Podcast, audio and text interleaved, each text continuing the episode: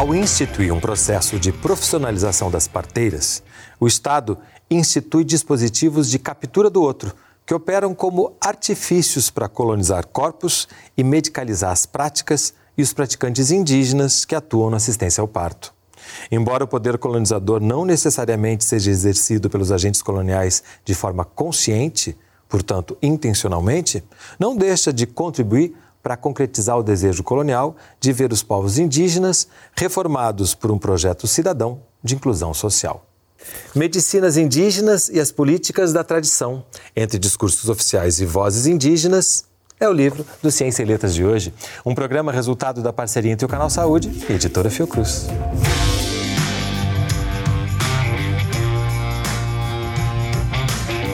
Conversam comigo no estúdio do Canal Saúde a autora do livro, Luciane Ouriques Ferreira, pós-doutoranda do programa Brasil Sem Miséria, da ENSP, Fiocruz, e Anapuaca Muniz Tupinambá, coordenador da Rádio Iandê, Rádio Indígena Online, e militante de políticas públicas indígenas. Sejam bem-vindos. Medicinas indígenas e as políticas da tradição. Entre discursos oficiais e vozes indígenas. É um título longo, mas que já começa a nos mostrar os caminhos que a gente vai trilhar aqui. E eu queria começar pela, pelo termo medicina da tradição no singular ou medicinas da tradição no plural. Medicinas da tradição ou políticas da tradição? E aí, inicialmente, eu gostaria de dar bom dia a todos, dizer da minha satisfação de estar aqui conversando com vocês. E entrando na sua pergunta, quando a gente fala em medicinas indígenas, precisamos falar no plural, porque hoje nós temos no Brasil uh, aproximadamente 300 etnias distintas. Cada uma dessas etnias tem o seu sistema de conhecimento, o seu sistema de prática próprio para promover, prevenir e recuperar a saúde. Então, as medicinas indígenas são plurais. A política da tradição é um discurso oficial, é um discurso de Estado. E aí, nesse momento, quando as duas coisas começam a dialogar, a tendência das políticas da tradição é transformar as medicinas, que são plurais, em singular? Sim, quando você pensa em diversidade, essa diversidade ela já te propaga realmente a ser específico naquele povo, naquela etnia. É, nesses mais de 300 povos, mesmo dentro de cada etnia, tem a sua subetnia, a sua própria diversidade interna, que falam diferente. Então você tem que ser muito específico.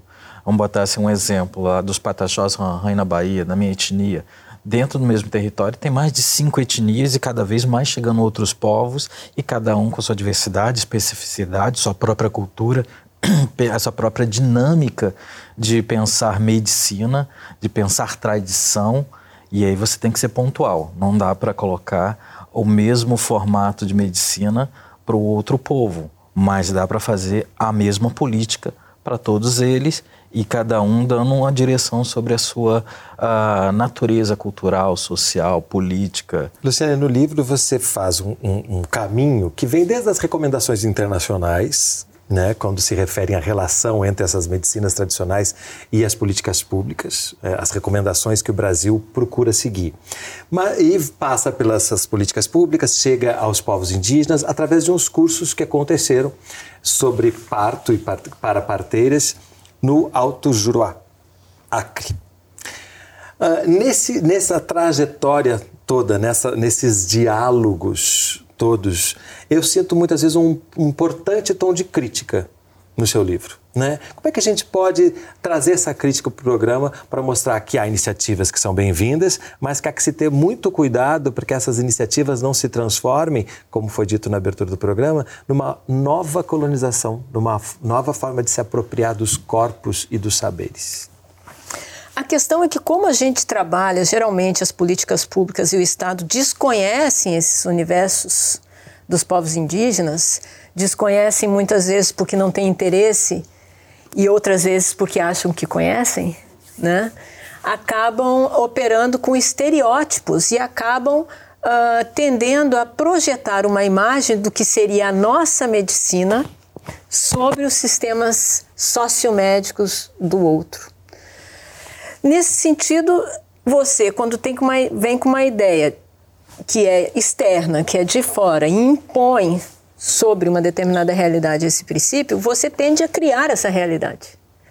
Então isso é o que a gente, uh, o que eu estou trabalhando nesse livro. Esse livro ele foi escrito desde um lugar em que eu uh, atuei como gestora de um programa de políticas públicas dentro de um acordo, de um projeto de acordo de empréstimo com o Banco Mundial. Então, apesar de ser um livro de antropologia, eu não estava numa posição clássica da antropóloga. Eu estava fazendo uma gestão antropologicamente orientada, procurando conhecer com os povos indígenas, era um projeto participativo, um conjunto de projetos participativos, conhecer com eles a situação dos seus sistemas de cuidado e atenção à saúde e criando com eles também estratégias para que esses sistemas se articulassem. Foi aí que a gente se deparou então com uma série de efeitos de políticas públicas anteriores, como os cursos de parteira, uh, que foram uh, financiados, promovidos pelo Ministério da Saúde, com um conjunto de parcerias, realizado no Acre. Ora, esses cursos de parteiras partiam de, uma, de um pressuposto. As parteiras, todos os povos indígenas têm parteiras. As parteiras são universais. Quando nós fomos fazer esse projeto no Acre, que na verdade o projeto da área de medicina tradicional indígena era reunir parteiras, pajés e agentes indígenas de saúde para trocar experiência, percebemos que alguns povos não possuíam a figura da parteira como especialista, que o parto, assim como a gestação e os cuidados do resguardo pós-parto, era um assunto das mulheres. Então, as mulheres se auxiliavam, era um assunto do cotidiano. Mas eu queria aproveitar para ler um trechinho aqui do seu livro que fala: uh, as mulheres Runicuim aprendem a fazer partos no momento mesmo em que estão parindo quando prestam atenção no que a pessoa que está ajudando pra, pra, faz para pegar a criança. Assim, aprender a partejar e aprender a parir faz parte de um mesmo processo de aprendizagem. Ambos os saberes são inscritos nos corpos por meio de experiências práticas. O que que esse trecho e isso tudo que a Luciane falou fala da relação do indígena ou dos indígenas, né? sempre resguardando essa pluralidade, mas que eu acho que aí existe algo que é comum, dessa relação com o nascimento, com o parto? É, um, você botou um tópico que essa semana eu estava aqui na, na EBA, no, no UFRJ aqui no Rio, hoje nós estávamos fazendo um trabalho de arte e a gente estava falando de belezas.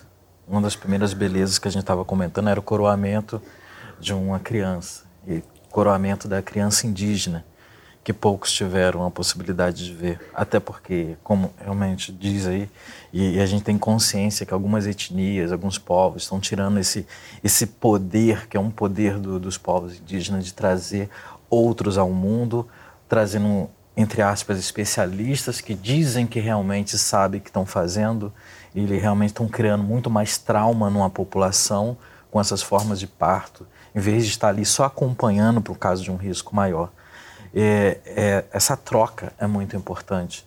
É, acho que até os homens deveriam, de algum momento, teria que estar ali acompanhando aquele processo, até para trazer mais força, ou pelo menos servir de válvula de escape daquela mulher naquele momento que ela está ali, realmente trazendo mais um ser ao mundo, mais um guerreiro, mais um indivíduo que, que vai somar. É, essa importância, ela tem de alguma forma a maximizar realmente uh, essa troca, que é multiplicar. Das, um dos meus desejos é que nós, nós, tenhamos, voltemos a ter mais parteiras indígenas, mais especialistas dentro da, das aldeias. Esse setup, esse formato de medicina, ela realmente colocou a mulher numa posição simplesmente de passiva. Ela fica grávida, é só ela só fica grávida porque até o acompanhamento que ela faz, ela é determinada por um outro mecanismo, um outro formato de medicina, que antigamente uma parteira acompanhava nove meses da vida da mulher, dez meses, onze meses, uma vida inteira pós também, porque não é simplesmente acompanhar o processo de, de, de da fecundação, ela está ali todos os dias perguntando como é que está, como é que está a alimentação, É, é muito mais do que isso. Hoje que o agente de saúde faz, as parteiras já faziam há muito tempo. E falta isso. Isso gera confiança, estabilidade mental, é, psicológica também para a mulher na hora de fazer o parto dela, que ela sabe tudo que está. Ela conhece aquela mulher ou mulheres que vão acompanhar, porque também tem a formação de parteiras, porque uma vai acompanhando a outra e cria ciclos. Se a, se a aldeia aumenta, cria uma outra aldeia, automaticamente aquela pessoa passa para outra aldeia e não deixa aquela aldeia desabrigada de uma pessoa que é muito importante. Então, assim, é consolidado que é muito importante, sim, ter essa troca, essa multiplicação, é, e é um desejo de, de, de propagar essa política dentro de outras aldeias, seja do Nordeste, Norte, Centro-Oeste, que muitas já perderam sim essa possibilidade. Mas perder não, exige, não quer dizer que a gente não possa realmente trazer novamente essas mulheres, essas novas mulheres ou as mulheres mais velhas para poder fazer esse novo rito de nascimento. Ah, na minha família, o que mais aconteceu é ter parteiras. E você vê que aldeias inteiras nasceram foram pegos por, um, por mãos que estão ali, são madrinhas, são mães, são tudo daquele povo. E a gente espera que isso venha acontecer. E, e é um, um, uma dinâmica que vale ser reproduzida e a gente tem que bater isso na política pública, bater nas políticas de saúde, nas políticas de cultura, porque parteira é cultura, tem outras dinâmicas além de acompanhar o bebê, porque você praticar a forma de alimentação é cultura, metodologias de medicina é cultura, você trabalhar com ervas é cultura, é, ritos, cantos e danças no ato do parto é cultura, é, tão é transversal. Tal, né? Porque uh, você está falando de não só do, do, da cultura da cultura brasileira mesmo, né? Sim. Que a gente descola essa dicotomia. Muitas vezes eu acho também que ela é dificulta né, uma coisa e outra, né, e a dificuldade de conseguir ver como é que somos todos brasileiros. Mas isso a gente vai aprofundar no próximo bloco. Não sai daí, a gente volta já.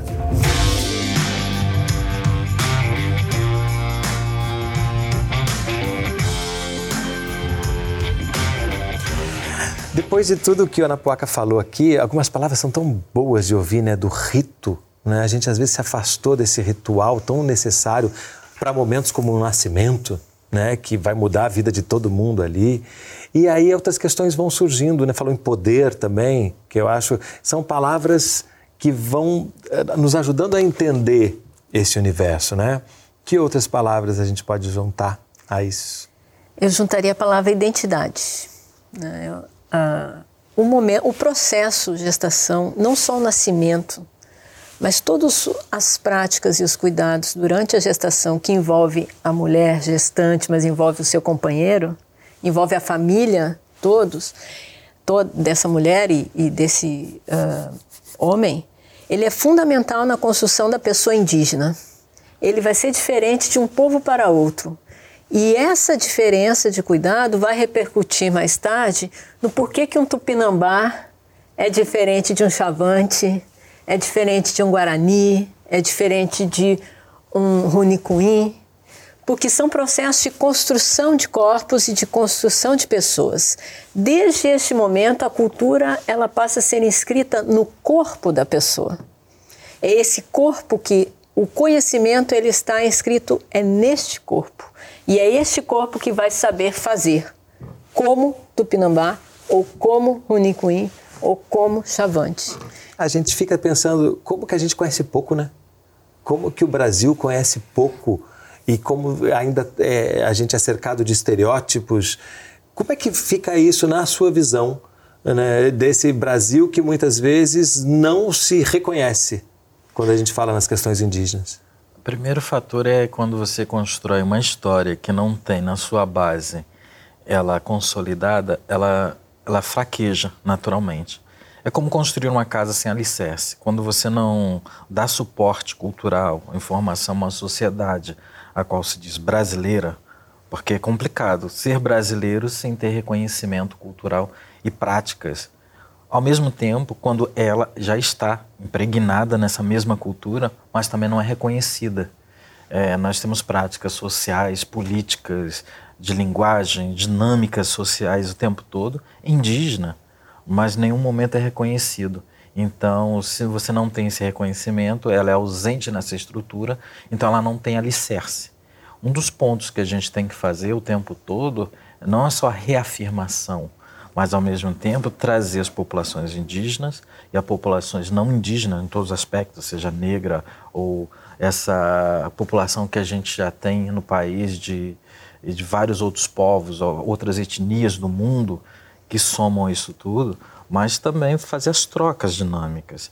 É, vamos pensar que hoje tem que ter é, a cultura indígena somar com a cultura não indígena, e ao mesmo tempo ser reconhecida em todos os ambientes, seja acadêmico, social, e assim alimentar as outras culturas. Um dos pontos que eu questiono sempre com meus pares é: devemos fomentar a cultura não indígena com a cultura indígena, para a gente sair do estereótipo, do preconceito, porque a partir do momento também que a gente só se recolhe e dizer que nós não podemos fomentar, é, a gente também cai na situação de não ser reconhecido, não ser visto. Então, o questionamento de política é você se posicionar, estar presente e ser questionado.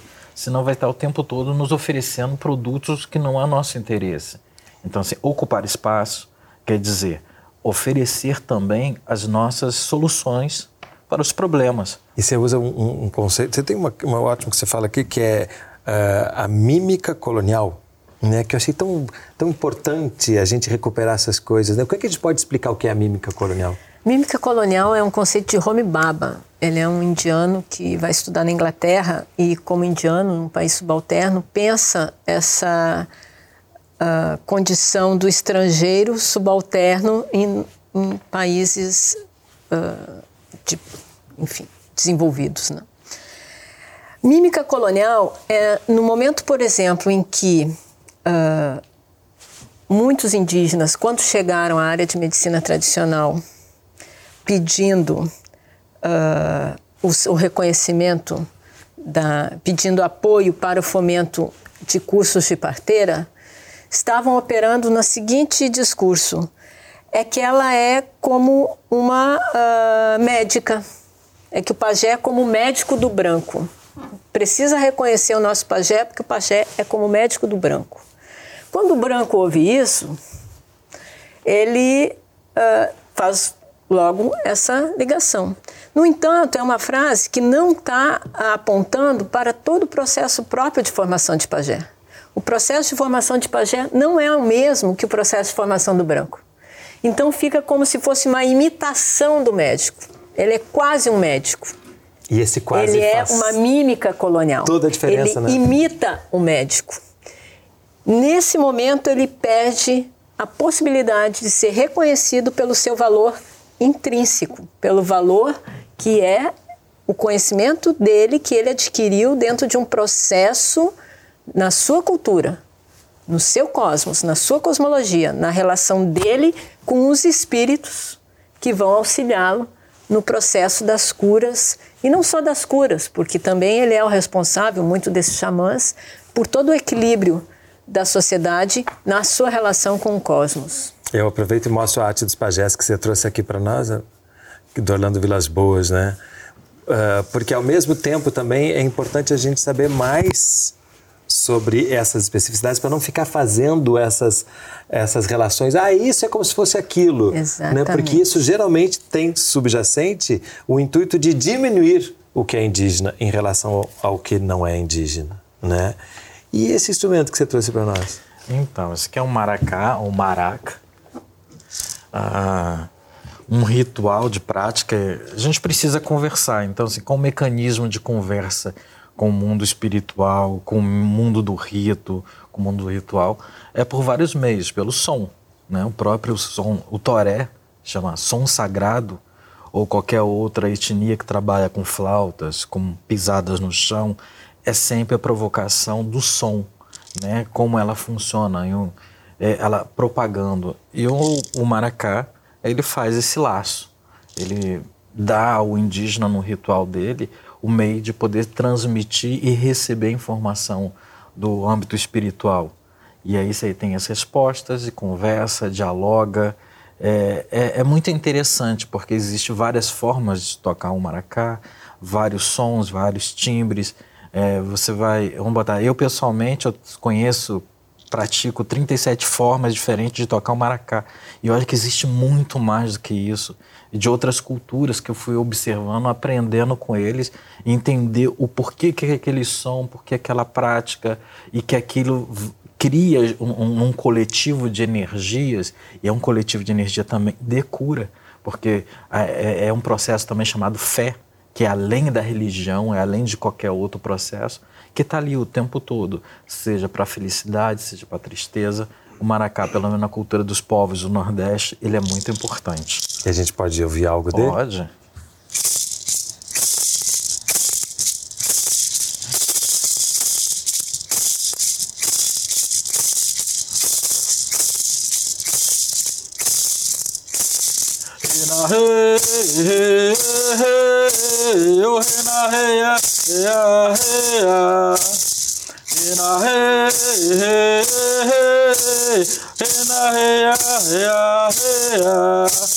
Meu trabalho é de Deus, a nossa tribo se levantar.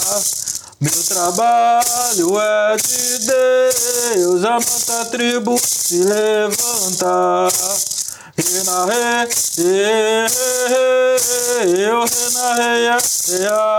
Eu.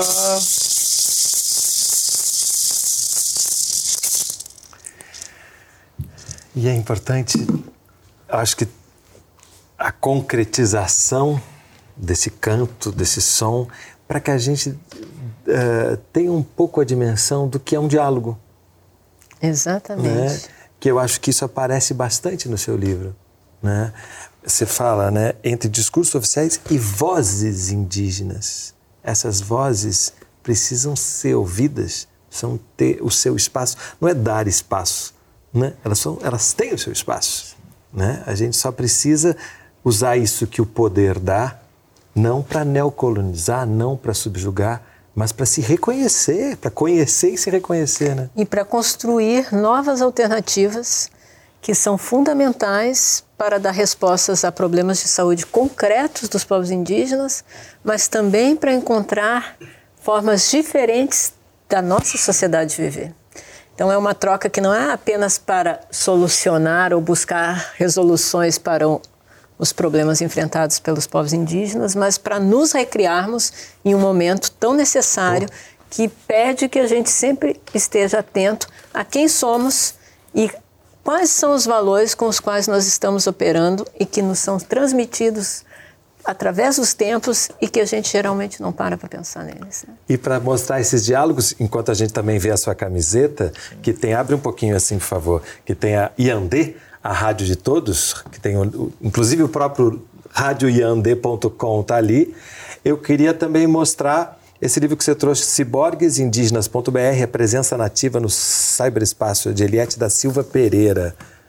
Que livro é esse? Esse é um livro que fala da presença indígena nos últimos anos na, nas redes sociais, nas mídias, é, de como se apropriar como protagonista, mas também como controle da tecnologia e da informação, que é um outro aspecto.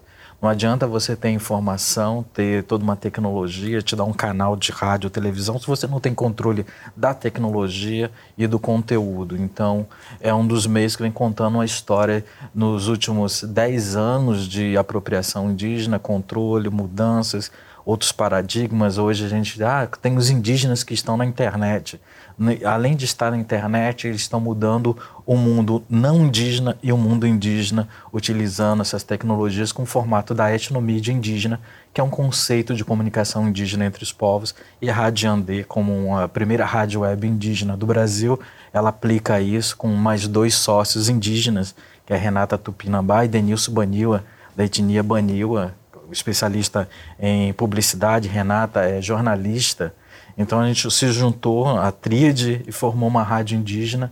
E nós estamos há mais de um ano no ar, levando informação, música, e, coisas que só a aldeia nos fornece. E é importante que eu entrei para conhecer e tem muita informação, né? além da própria rádio, você tem acesso a muita informação escrita né? e notícias, e que eu acho que é disso que se trata. Né? Precisamos conhecer, saber, ampliar E aprender a dialogar. E aprender a dialogar. E nesse sentido, eu acho que o seu livro aponta esse caminho. Eu fico muito encantado com a sua capacidade crítica junto com uma proposta de construção, né? Que eu acho que é disso que se trata.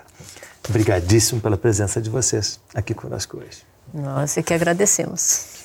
E o programa Ciência e Letras da Fundação Oswaldo Cruz é resultado de uma parceria entre o Canal Saúde e a editora Fiocruz. Se você quiser entrar em contato, mandar sua crítica ou sugestão de leitura, nosso telefone é 0800 701 8122. A gente se vê no próximo programa. Até lá!